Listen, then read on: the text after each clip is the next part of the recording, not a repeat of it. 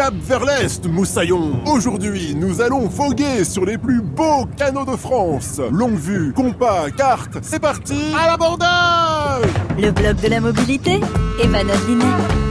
J'ai toujours su que j'avais l'âme d'un pirate. Si vous avez envie de tester le tourisme fluvial, voici tout ce qu'il faut savoir avant de prendre la route, enfin la mer, enfin le canal. Pour votre premier voyage, la meilleure solution est de louer un bateau sans permis. Pour 1200 euros la semaine, on trouve des péniches avec deux chambres, salle d'eau, toilette et salon cuisine. Toutes vitrées et même avec un solarium. Rien que de les voir en photo, on a envie d'y être. Monsieur Douche, vous penserez à récurer le pont supérieur Je viens d'y renverser mon cocktail Avant de larguer les amarres, votre loueur vous initiera à la navigation. Apparemment, sur l'eau comme sur terre, on applique le code de la route. C'est fastoche. Si vous gardez le cap vers le sud, vous atteindrez les 40e rugissants. C'est là que se trouve notre butin. Lors de votre formation express, vous identifierez aussi les écluses que vous aurez à traverser. La plupart sont automatiques, d'autres non. Il faudra donc contacter les éclusiers pour les avertir de votre arrivée. Idem avec les points d'amarrage pour la nuit. Même sur des canaux où la vitesse est limitée à 15 km heure, il n'est pas question de faire du camping sauvage. Niveau destination, ce n'est pas le choix qui manque.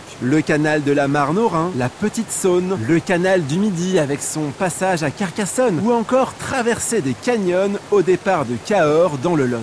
Jacques Sparrow n'a qu'à bien se tenir. Avec notre péniche électrique, nous allons piller les trésors de ce bandit. En avant, flibustier